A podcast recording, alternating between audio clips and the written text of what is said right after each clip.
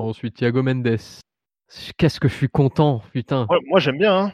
Ça fait tellement plaisir de voir enfin un Thiago qui, qui, qui est présent et qui est, qui est concerné, qui fait du bien à l'équipe. Parce que vraiment, c'est c'est l'homme de l'ombre, mais qui équilibre l'équipe. En première mi-temps, le nombre de ballons qu'il est allé ratisser euh, en milieu de terrain, voire euh, tout en haut de la, enfin, je veux dire, voire au tout début de la, de la moitié de terrain lilloise, c'est monstrueux. Il a fait, il a fait un taf au milieu de terrain qui était vraiment, euh, vraiment très important. Bah, surtout en première mi-temps pour le coup. Bah, ce soir, il a plutôt été en lumière même. Hein. Ouais.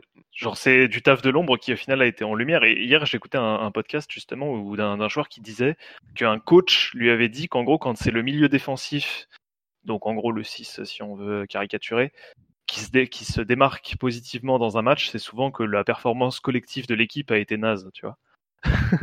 ce, qui est, ce, qui, est vrai ce soir, tu vois. Ah bah le pire, c'est quand c'est le gardien. Hein. Ouais, alors là, c'est là, c'est la fin du monde.